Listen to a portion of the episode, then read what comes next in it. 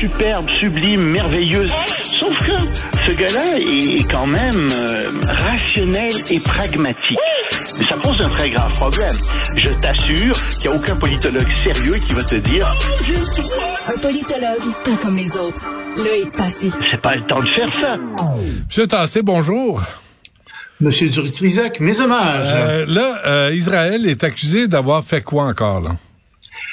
Ben, cette fois-ci, euh, ils ont, enfin la dernière fois, remarque sur l'hôpital, euh, il y a de plus en plus de, choses qui sortent et on a vraiment l'impression que c'est le Hamas qui a fait ça. As-tu vu on les a montré images? des photos As-tu vu du les images? cratère, etc. Ben, même, oui, pas, oui, oui, oui, oui. même pas un cratère. Il y a des nids de poules plus gros que ça à Montréal.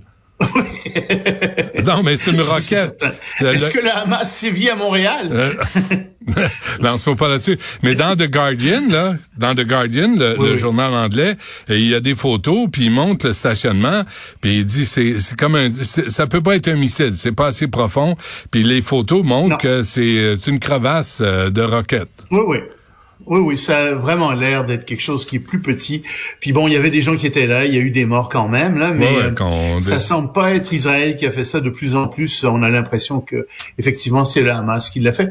Puis comme je te disais, politiquement, on voit pas pourquoi Israël aurait fait ça. Ben. Cependant, ce qu'ils ont fait, euh, c'est qu'ils ont quand même euh, atteint avec euh, leur roquette, puis ça c'est eux, ils ont atteint la plus vieille église grecque orthodoxe de Gaza, une église qui date du 12e siècle, qui a été détruite en partie et dans laquelle il y avait des gens euh, qui étaient réfugiés, des chrétiens, euh, des musulmans, et donc euh, ils ont détruit ça. Ouais. Et ça, c'est impardonnable d'avoir fait ça. Ils vont dire que c'est une bavure, c'est une erreur, ils savaient pas, etc. C'est la guerre. Je veux bien, mais ça fait beaucoup de bavures, ça fait beaucoup. Puis de toute façon, tu sais, ils ont bombardé. Moi, ce que je trouve épouvantable, c'est qu'ils ont bombardé le sud de Gaza. Ils ont bombardé la route qui passe, qui mène de l'Égypte à Gaza. Les camions ne peuvent plus passer. On est en train de réparer la route et ça retarde d'autant l'entrée d'aide humanitaire. Et ça, c'était très, très volontaire. Et ici, on voit bien que euh, il y a une partie de l'armée israélienne là, qui euh, n'a rien à faire des, des motifs euh, humanitaires et qui se comporte euh, comme qui fait des crimes contre l'humanité. Euh, je pense qu'on peut- Hamas non plus. Faut, ça- faut pas oublier les horreurs qu'a commises euh, les- le Hamas. Totalement. Non, Non, plus. Moi, je, je pardonne rien au Hamas Ouais. euh, ni au Hezbollah qui, qui sont plus au nord. Je suis tout à fait d'accord avec toi, mais euh, je veux pas non plus euh, être naïf puis penser que Israël mène Non. une belle petite guerre bien propre. Non, euh, c'est pas ça qui se passe. Et euh, on se demande quand est-ce qu'ils vont entrer. Ils sont toujours pas entrés. Euh, puis, tu sais, la situation demeure extrêmement explosive.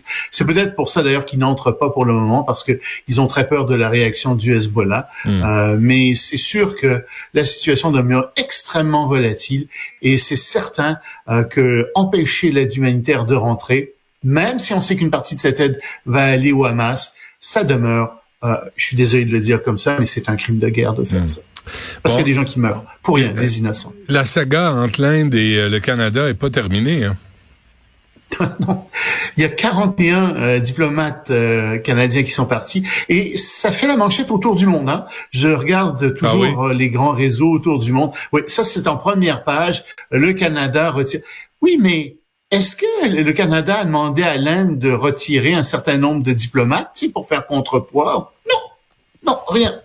ben, sais-tu ce que ça fait? Mm. C'est que ça projette l'image d'un pays extrêmement faible Mm, qui se tient pas debout. C'est ça que ça fait. Euh, As-tu que- entendu euh, Mélanie Joly répondre à ça? Parce qu'elle disait que ça c'était pas dans les conventions de façon de faire, donc le Canada allait pas répliquer à l'Inde. Mais c'est parce que t'as l'air d'un peu heureux, là. N'importe quoi. Ouais. N'importe quoi. Euh, de toute façon, le droit international, je te l'ai public, je te l'ai dit, c'est un droit extrêmement faible et euh, c'est le précédent crée la convention, crée le. Alors dans ce cas-ci, ben oui, le Canada aurait pu renvoyer un certain nombre de, euh, de diplomates très très facilement, puis dire, ben savez-vous, on va en prendre 20, tu sais, par exemple. Tu sais, on- nous, on va en monter 20, c'est- ou je sais pas, plus, peut-être 50, mais tu sais, allez-vous-en. Euh, très bien, Ouais. vous voulez jouer à ça, on va faire ça. Ouais. Non, non, on est gentil. On tend l'autre joue.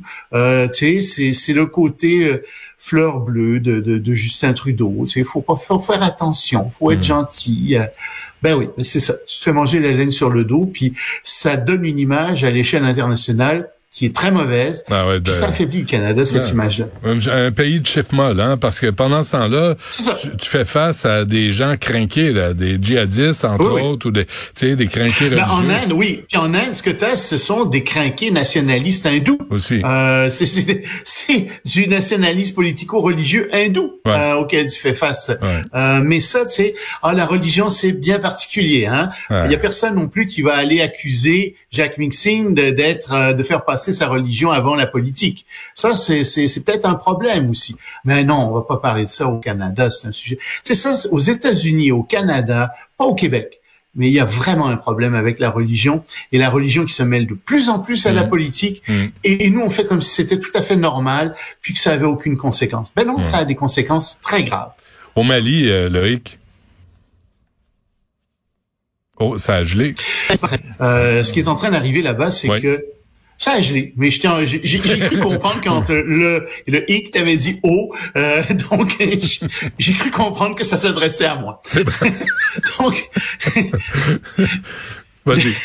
le, le, le, le, au Mali, donc euh, la junte est vraiment dans, dans une situation catastrophique.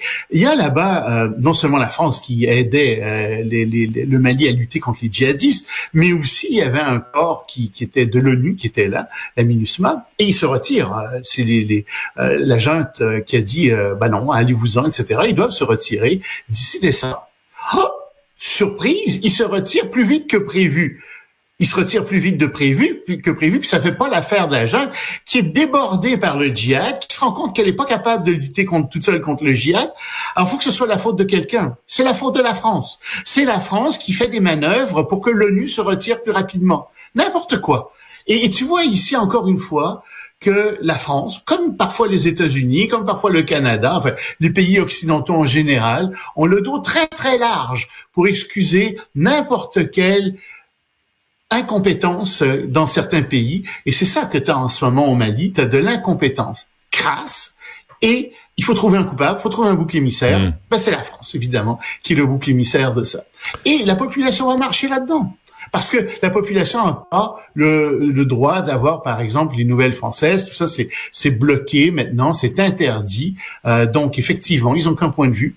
C'est celui du gouvernement du Mali, qui est très proche d'ailleurs du point de vue russe, comme par hasard. Ouais, comme par hasard. Et la Chine, pendant ce temps? La Chine, pendant ce temps-là, est en train de réduire, ses, a annoncé qu'elle allait restreindre ses exportations de graphite. C'est très important, le graphite, par exemple, dans la construction de voitures. La Chine est le premier producteur mondial. De graphite. Et donc, après les terres rares, la Chine dit, ben non, on, va commencer à restreindre ses exportations. Ça fait paniquer les fabricants euh, d'automobiles euh, qui essaient de sécuriser un peu partout des approvisionnements à travers le monde autre qu'en Chine. Euh, c'est difficile, ça va faire monter évidemment beaucoup le prix du graphite et celui euh, des automobiles aussi, bien entendu. Et, et ça montre encore une fois cette lutte géopolitique, cette lutte économique pour le contrôle des matières premières stratégiques, euh, des minéraux stratégiques qui ne s'arrêtent pas, qui continuent à travers le monde. Et malheureusement, ben, on, on est dans ce nouveau monde Écoute, on a- de, on- de- de on- contrôle. On n'aura pas le choix d'acheter des voitures chinoises. Comme c'est là. Ils sont arrivés en Europe, puis la compétition est féroce. Oui, oui, féroce. Euh, puis en Amérique du Nord, ils y sont pas encore parce qu'ils n'ont pas de. C'est, c'est, c'est dur vendre des voitures. Ça prend des garages, Ouais. euh, ça prend des pièces de rechange, des, des, des réseaux de distribution. Ils n'ont pas ça encore, les Chinois. Mais c'est sûr que si tu les laisses faire, c'est une question d'années avant que ça arrive. Et euh, c'est certain que euh, les grands fabricants d'automobiles vont faire des pressions extraordinaires sur les gouvernements canadiens, américains, pour qu'il y ait des, euh, des taxes à l'entrée extrêmement fortes pour ces automobiles chinoises. C'est certain. Bon, et avant qu'on se quitte, euh, Loïc, un mot. euh, dimanche, il y a des élections en Argentine. Oui, puis tout le monde regarde ça parce que celui qui est en avance, c'est un libertarien. Il veut couper l'État. euh, Écoute, moi je te dis, c'est un fou furieux, c'est un idéologue. euh, il veut tout couper. et l'Argentine était plutôt à gauche, avait plutôt, mais ça allait très mal en Argentine. Il y a un taux d'inflation de 125 euh, taux de chômage extrêmement élevé. Les gens sont pauvres en Argentine, et donc ils sont prêts à tout maintenant. Et ils sont prêts à suivre ce gars qui promet d'adopter le dollar américain, de laisser tomber la devise, euh, qui veut couper, comme je te dis, la moitié euh, des, euh, des, des, des ministères un peu partout. Ça fait penser un peu à Poilièvre, hein, d'une certaine manière. Et donc c'est pour ça qu'on suit ça aussi. Et dimanche, il y a de très très fortes chances d'entrée de très forts risques, je te dirais honnêtement, de rentrer en Argentine. On va suivre ça parce que c'est malheureusement un courant euh, qui n'existe pas qu'en Argentine. On le voit en Europe euh, de plus en plus avec euh, la Slovaquie, la Hongrie, etc., l'extrême droite, la France, l'Italie, et ici, comme je te disais tout à l'heure, on a Poilièvre qui fait partie de ce courant d'extrême droite. Je pense pas qu'il soit extrême droite. Faut pas exagérer. Ah oui, oui, oui. Ben, ben voyons donc. Ben non, mais je comprends. Là, il est à droite, mais pas extrême droite. Faut faire attention. Extrême droite, là, c'est les, les, les, le Goosewalk, là, c'est les nazis, là. C'est, c'est des, des gens qui ah, tuent non, non, sur non, la mais place ça, publique. c'est un libertarien. C'est un libertarien. Ouais, ça, c'est autre Moi, chose. je range les libertariens là-dedans. Si Ouais. tu veux pas les ranger là-dedans, on peut faire un débat académique. Je pense pas que ce soit nécessairement intéressant. Mais un libertarien, c'est un libertarien. Hmm. Et dans ce sens-là, oui, c'est intéressant de voir ce qui va arriver. C'est une expérience poli- de sciences politiques, si tu veux. C'est clair. Mais Moi, que- je, la, je la tiendrai pas, là, je le regrette, mais on va voir ce que ça va faire. Est-ce que c'est le constat d'échec de politique habituelle, de politiciens qui arrivent en campagne électorale, qui font des promesses, qui ne les tiennent pas, qui se retrouvent devant un appareil gouvernemental trop puissant pour faire quelques changements que ce soit, les syndicats, le patronat, c'est comme on la connaît la recette là, as- que de quelques pays que ce soit. c'est un mélange hein, d'incompétence. C'est un mélange d'incompétence. C'est un mélange, c'est vrai aussi de corruption. Oui, en Argentine, oui, euh, moins ici, tu sais, mais c'est un mélange d'incompétence, de corruption, d'accord. Euh, c'est un mélange aussi d'inertie euh, administrative. Tu as raison. Euh, il y a beaucoup de choses qui s'accumulent puis qui font en sorte que l'Argentine se retrouve en ce moment dans cet état-là. On va en discuter plus lundi, si tu veux Parfait. bien, quand on aura les résultats. Ça sera vraiment intéressant. Avec plaisir. Loïc Tassé, merci, bonne fin de semaine. Salut, à toi.